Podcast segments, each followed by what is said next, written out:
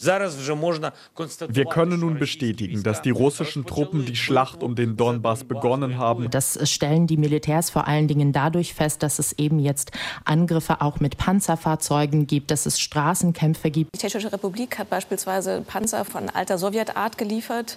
Egal wie viele russische Soldaten dorthin geschickt werden, wir werden kämpfen, wir werden uns verteidigen. News Junkies was du heute wissen musst. Ein Info-Radio-Podcast. Hi zu einer neuen Folge News Junkies. Wir sind heute an Christine Schenten und Henrik Schröder und wir reden heute über das, was aktuell im Osten der Ukraine passiert. Seit Tagen wurde sie ja erwartet. Gestern wurde es dann Gewissheit. Die russische Armee hat im Osten und im Süden der Ukraine mit der Großoffensive begonnen. Und ähm, ja, es heißt, der Krieg gehe damit in seine zweite Phase. Ja, und zweite Phase heißt Raketenangriffe, Panzer, die auffahren, ein massives Zusammenziehen von russischen Streitkräften im Osten. Ein Stahlwerk in Mariupol wurde jetzt unter Beschuss gestellt und wieder gibt es getötete Zivilisten. Das ist eben die aktuelle Lage an der Front. Was genau wissen wir über den Großangriff bisher? Welche Folgen hat er? Und warum hat sich Putin gerade jetzt zu diesem Strategiewechsel entschieden? Darüber sprechen wir heute bei den News Junkies. Ja, dass diese Großoffensive im Osten der Ukraine irgendwann losgeht, das war ja eigentlich klar, beziehungsweise das haben eigentlich alle erwartet. Das ging jetzt seit Tagen und Wochen so, dass Putin Kräfte rund um Kiew abziehen hat lassen und in den Osten der Ukraine geschickt hat.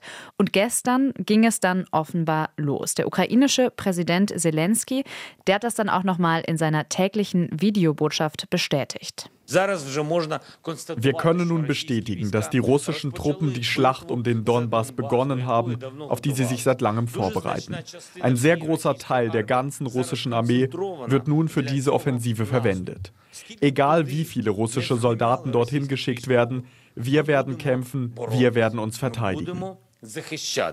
Also Zelensky gibt sich da betont kämpferisch und sagt dann noch weiter, egal wie viele Soldaten dorthin getrieben werden, wir werden uns verteidigen. Also es ist ja auch klar, dass die Ukraine sich weiter kämpferisch gibt, oder? Also bisher haben sie ja große Erfolge damit gehabt, muss man sagen. Die haben es hm. der russischen Armee sehr schwer gemacht. Äh, Putin ja nicht zuletzt auch ja, durch ihren Kampfeswillen äh, diese Strategieänderung gewissermaßen aufgezwungen. Also nachdem ja klar wurde, dass er Kiew nicht, wie gedacht, mal so eben einnehmen kann. Aber äh, es gibt jetzt, wenn man mal so rumliest, nicht so wenige Militärexperten und Expertinnen, die befürchten, dass diese neue Offensive sehr, sehr blutig werden könnte, weil eben so massiv viele russische Kräfte zusammengezogen wurden. Und ähm, das stellt die ukrainische Armee dann nochmal vor ganz andere Herausforderungen. So beurteilt das ARD-Korrespondentin Palina Milling. Das stellen die Militärs vor allen Dingen dadurch fest, dass es eben jetzt Angriffe auch mit Panzerfahrzeugen gibt, dass es Straßenkämpfe gibt in einigen kleineren Städten an der Frontlinie äh, in der Ukraine und ähm, dass diese Kämpfe auch ähm, intensiver geworden sind. Also wenn man sich jetzt mal die Karte der Ukraine anschaut und äh, wir müssen dazu ja immer sagen, wir machen das jetzt am Dienstag um 15 Uhr. Also denkt daran, wenn ihr den Podcast irgendwie später hört. Also man sieht jetzt, dass in großen Teilen im Süden und im Osten der Ukraine gekämpft wird, beziehungsweise dass es dort eben Beschuss gibt. Und gerade so entlang der Ostfront gibt es aktuell wohl wirklich heftigen Beschuss. In vielen Städten und Orten hätten die Luftschutzsirenen wirklich die ganze Nacht mhm. geheult, mhm. konnte man lesen. Und aktuell seien wohl vom Süden kommen 10.000 russische Soldaten. Ähm, 10.000 russische Soldaten auf dem Weg gen Nordosten, um sich dort dann wieder mit anderen Verbänden zusammenzuschließen. Insgesamt heißt es, seien zehn Kampfverbände jetzt im Osten der Ukraine zusammengezogen worden. Und die Front ist mittlerweile fast 500 Kilometer breit, muss man sich mal vorstellen. Und vor allem aus kleineren Städten werden heftige Kämpfe gemeldet, etwa aus Marinka, Slavjansk oder Kramatorsk. Und äh, die Strategie ist so, dass die russische Armee äh, offenbar versucht, an verschiedenen Stellen die Verteidigungslinien der ukrainischen Armee zu durchbrechen. Also so in Donetsk, in Luhansk, in Kharkiv. Ähm, das ist ihnen teilweise wohl auch gelungen, stand jetzt äh, mindestens an zwei Orten, nämlich in Kremina und in einem anderen äh, kleinen Ort, äh, hieß es von äh, russischer Seite. Dabei sei Kremina, also das ist eine, eine 20.000 Einwohnerstadt in der, in der Nähe von Kharkiv, ähm, da sagte ein ukrainischer Militär aus der Region der Tagesschau, also die Stadt sei regelrecht regelrecht eingeebnet worden. Das sei die blanke Hölle. Und mittlerweile, ja, kann man lesen, ist die Stadt äh, von der russischen Armee eingenommen. Ja, das ist auch neu. Also den Beschuss mit Raketen, den gibt es ja äh, im Osten der Ukraine schon länger. Aber dass da jetzt eben zunehmend auch Panzer auf die Städte vorrücken, das ist wirklich eine neue Dimension. Ja, wobei ein Fokus der russischen Armee, also nach aktuellen Berichten, äh, offenbar weiterhin Kharkiv ist. Ähm, da wird die Stadt anscheinend ohne Rücksicht auf Zivilisten äh, weiter bombardiert. Mhm. Da starb, äh, stand jetzt auch ein Kind, konnte man lesen, weil da offenbar auch Kinderspielplätze von Granaten getroffen wurden. Ja, das ist mega krass. Und was man auch liest, ist, dass die russische Armee Ziele mehrfach hintereinander attackiert, wohl um Rettungsmannschaften, die dann danach, also nach so einem Bombenangriff, ja in der Regel ausrücken, um zu helfen, um die dann zu treffen. Der Gouverneur der Region Kharkiv, äh, Ole Simjobov, ähm, erzählt, was in seiner Region in den letzten 24 Stunden passiert ist. Wir hatten wieder Beschuss mit mehrfach Raketensystemen und Artillerie. Das historische Zentrum von Kharkiv und andere Orte wurden erneut beschossen. In den vergangenen 24 Stunden zählen wir leider fünf Tote und 17 Verletzte. Also was wir bis jetzt wissen, Luftangriffe gab es definitiv in Mariupol im Osten, in Kharkiv im Nordosten und Gegenoffensiven der ukrainischen Armee gibt es aktuell im Südosten in der Nähe der Stadt Cherson. Das alles zumindest ja nach Informationen des britischen Verteidigungsministeriums. Ähm, die haben eine tagesaktuelle Karte herausgegeben, wo all diese Angriffe und Bewegungen eben eingezeichnet sind. Also Stichwort Mariupol, da müssen wir nochmal noch mal hinschauen, denn ja. das das müssen dramatische Szenen sein, die sich da gerade abspielen. Nochmal gesagt, Stand ist Dienstag, 19. April gegen 15 Uhr. Ähm, also seit dem 1. März ist die Stadt ja vollständig von russischen Truppen umzingelt, beinahe mhm. komplett erobert. Ähm, und eben dort in Mariupol äh, fordert die ukrainische Regierung ja einen Fluchtkorridor für Zivilisten, so einen humanitären Korridor. Und die russische Seite reagiert da aber bisher nicht drauf. Also da spitzt sich die Situation gerade extrem zu. Ja, und dann gibt es ja da auch noch dieses alte, riesige Stahlwerk, was so ein großes Tunnelnetz unterirdisch hat. Und da halten sich wohl gerade 2500 ukrainische Soldaten inklusive ausländischer Söldner und bis zu 1000 Zivilisten in diesen Stahlwerktunneln auf. Also die haben sich da verbarrikadiert mhm. und auch dieses Stahlwerk, das wird jetzt weiter bombardiert. Das äh, sagt auch nochmal Palina Milling, die ARD-Korrespondentin. Die Angriffe auch auf Mariupol gehen weiter. Ähm, man hat ähm, Bombardements auf das Azov-Stahlwerk äh, festgestellt. Das ist das, was ähm, die ukrainischen Streitkräfte melden. Und in diesem Stahlwerk sollen sich äh, tatsächlich nicht nur ukrainische Kämpfer, sondern auch Zivilisten befinden, die nach wie vor wenig Chancen haben, dort rauszukommen, weil eben die Stadt heftig umkämpft ist.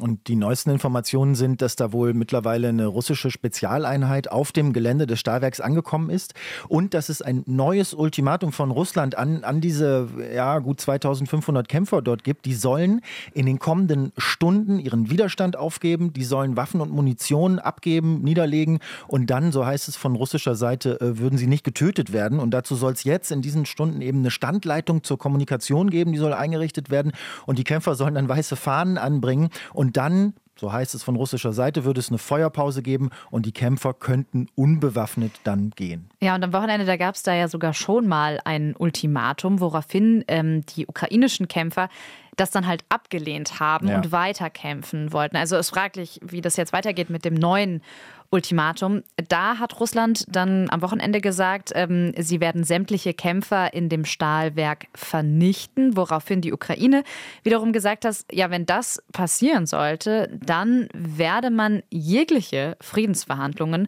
sofort abbrechen. Also ja, das sind einfach Eskalationsspiralen. Ne? wie sie im Buche stehen. Hm. Aus Mariupol hat sich übrigens auch der Bürgermeister erneut zu Wort gemeldet in einem, in einem Interview mit dem ukrainischen Fernsehen.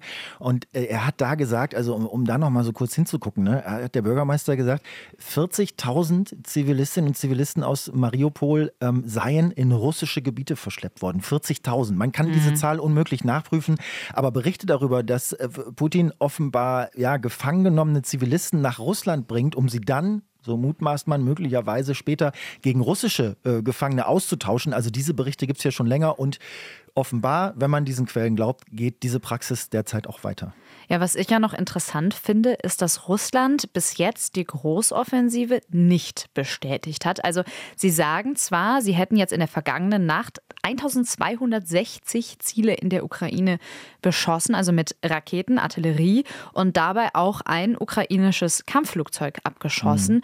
Und der Vertreter des russischen Verteidigungsministeriums, Igor Konaschenko, der hat auch das hier gesagt. Im Laufe der Nacht sind 13 Stützpunkte der ukrainischen Truppen sowie militärische Einrichtungen in der Nähe von Slowiansk, Barvenkovo und Popasna von luftgestützten Hochpräzisionsraketen der russischen Luftwaffe getroffen worden.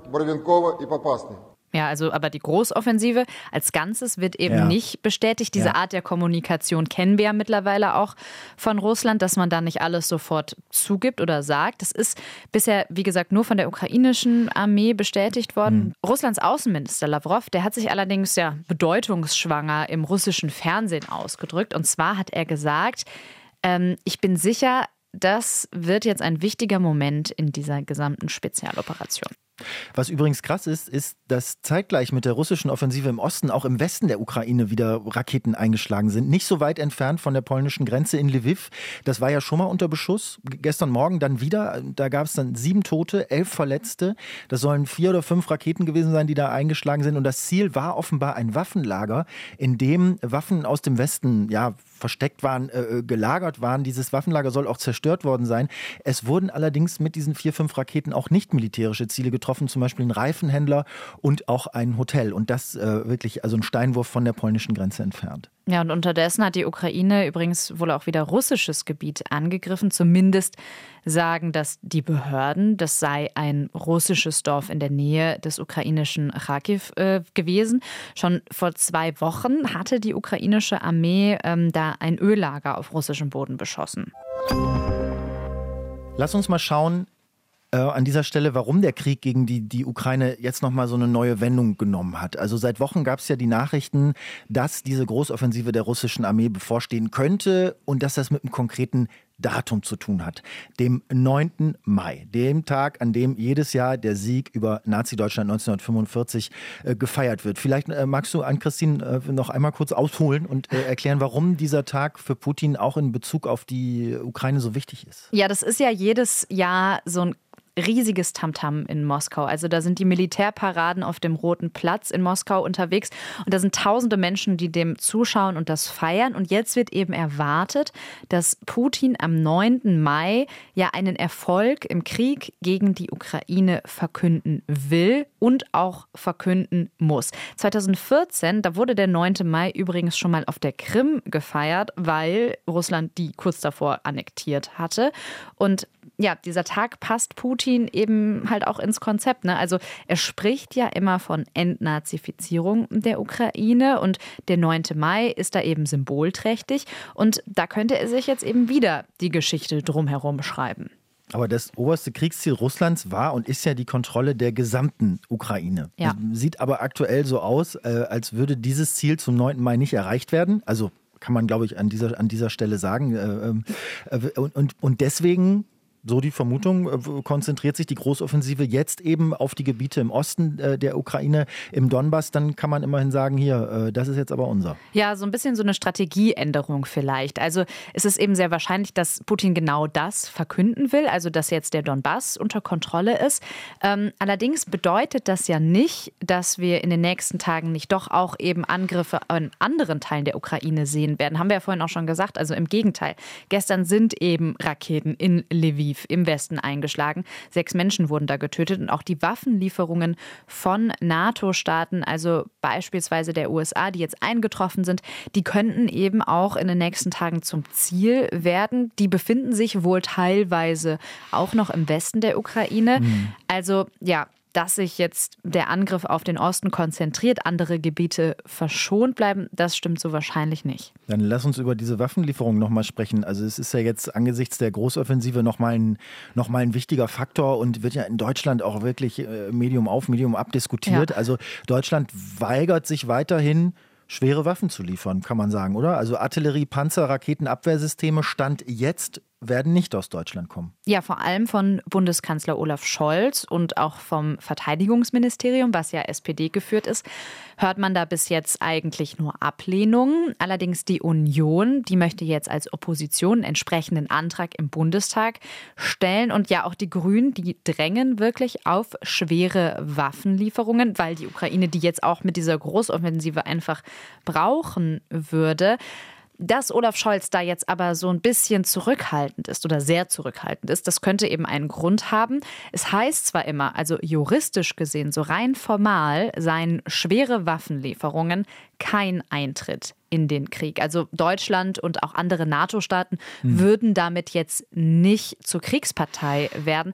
Aber es ist natürlich in diesem Krieg immer die Frage, hält sich Putin an solche Formalitäten oder reicht ihm das? Mhm. Und daher könnte das eben ein Grund für diese Zurückhaltung von Olaf Scholz sein. Naja, andere NATO-Staaten liefern ja schon, schon schwere Waffen ne? und liefern sie auch noch schnell. Also die USA jetzt beispielsweise innerhalb von 48 Stunden. Ja. Claudia Major von der Stiftung Wissenschaft äh, und Politik, die hat heute früh im ZDF Morgenmagazin gesprochen äh, und hat erklärt, warum sie die Lieferungen für wichtig hält und welche Länder da noch liefern. Die Tschechische Republik hat beispielsweise Panzer von alter Sowjetart geliefert, äh, die Slowakei auch, die USA, Großbritannien liefern schwere Waffen.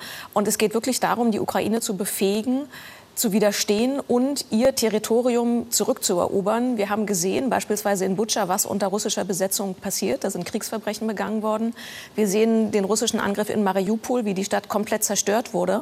Das heißt, es liegt auch an unserer Unterstützung durch schwere Waffen, ob die Ukraine diesen Angriff zurückschlagen kann und im besten Fall noch Gebiet zurückerobern kann. Ja, das sagt Claudia Major. Das klingt ja auch erstmal nach guten Gründen dafür, die Ukraine mit schweren Waffen zu unterstützen. Ein Punkt, der jetzt aber gegen die schweren Waffenlieferungen immer wieder angeführt wurde, der war noch, dass ja diese Waffen zu betätigen, die zu benutzen, das braucht eben Ausbildung, das braucht vielleicht auch Zeit, zum Beispiel diese Panzer fahren zu können. Und ja, da sagen jetzt aber einige, okay, schön und gut, aber ukrainische Soldaten, die haben eben teilweise schon an NATO-Übungen teilgenommen, die können dieses Gerät also benutzen jetzt lange Ausbildung hin oder her. Mhm. Fakt ist, von der Bundesregierung gibt es bis jetzt nur zusätzliche finanzielle Unterstützung für die Ukraine, Gelder in Milliardenhöhe, die allerdings erst in Monaten zugänglich sind. Also wenn der Krieg vielleicht schon in der dritten, in der vierten, in der fünften Phase ist oder schon entschieden ist, das bringt der Ukraine jetzt in dieser Zeit also gar nichts. Daher auch diese immense Kritik an der Entscheidung der Bundesregierung. Merkt man übrigens auch in aktuellen äh, Umfragewerten also nur mal am Rande, die Unzufriedenheit mit Olaf Scholz ist so hoch wie nie. Äh, mhm. Hat eine neue INSA-Umfrage für Bild am Sonntag ähm, ergeben. Fast 50 Prozent der Befragten waren da unzufrieden mit Scholz. Ja, ist die Frage, ob so eine Umfrage jetzt die Position der Bundesregierung komplett umschlagen lässt, das wissen wir nicht. Aber klar ist, die Ukraine, das haben wir gerade gehört, die gerät einfach extrem unter Druck von Russland. Und der Krieg, der wird sich jetzt in den nächsten Tagen und Wochen eher verschlimmern als beruhigen. Und Claudia Major, die sagt auch, was wir ja eben schon angedeutet haben, Putin wird sich wohl nicht mit dem Osten der Ukraine zufrieden geben. Russland spricht der Ukraine immer noch die eigene Identität und Staatlichkeit ab, möchte sie also als eigenständigen Staat de facto auslöschen. Und deswegen ist es eine momentane Konzentration auf den Donbass. Aber sobald Russland in der Lage ist, wieder darüber hinauszugehen, müssen wir davon ausgehen, dass die Angriffe sich wieder ausbreiten. Ja, was ich mich in unserer Recherche noch so ein bisschen gefragt habe, könnt ihr mhm. ja vielleicht auch mal drüber nachdenken. Also in Bezug auf diese Großoffensive, dass Russland das überhaupt machen kann, heißt das jetzt eigentlich, dass die Sanktionen gegen Russland bisher nicht besonders viel gebracht haben? Also, weil Putin konnte ja jetzt seine Armee verstärken. Der Krieg, den kann er härter werden lassen. Das scheint einfach im Rahmen des Leistbaren zu sein. Und selbst Putin hat zuletzt sogar gesagt, also dieser ökonomische Blitzkrieg gegen Russland, der sei auf jeden Fall gescheitert. Wobei man dazu sagen muss, dass man die Auswirkungen der Sanktionen ja nach allem, was man liest, sehr wohl im Land merkt. Ne? Ja. Und einige äh, ihre Wirkungen nun ja vielleicht auch erst mittelfristig entfalten werden. Aber ja klar, um, um, um diesen Krieg zu verschärfen, kratzt Russland natürlich äh, jeden Cent zusammen und äh, sucht auch äh, händeringend nach anderen Absatzmärkten für, für die Produkte und die Rohstoffe, ist klar. Das auf jeden Fall. Und die EU, die macht sich jetzt natürlich auch ihre Gedanken, wie können die Sanktionen noch verschärft werden. Und da gibt es ja auch immer noch ein Mittel, ein mögliches Ölembargo. Wie das genau funktionieren kann, das will die EU jetzt vorbereiten. Bislang gibt es das ja nur für Kohle. Kommissionspräsidentin Ursula von der Leyen, die sagt eben, das Ziel sei die russische Staats Pleite, das gilt es zu erreichen. Und dann könnte es eben so sein, dass dieser Krieg vielleicht doch irgendwann so teuer für Russland wird, dass sie zumindest sich irgendwie zurückziehen müssen, dass sie Eingeständnisse machen müssen in diesem Krieg, dass sie vielleicht auch nicht die gesamte Ukraine einnehmen können. Aber ja, das sind eben Mutmaßungen. Wir beobachten die Lage in der Ukraine auf jeden Fall weiter für euch, werden uns in dieser Woche aber auch noch mit anderen wichtigen Themen beschäftigen. Wenn ihr Anregungen habt oder sogar Themenvorschläge, schreibt uns wie immer gerne an newsjunkies.inforadio.de. Ja, damit sagen wir Tschüss, ne? Bis morgen. Tschüss. News Junkies. Was du heute wissen musst. Ein Podcast von Inforadio.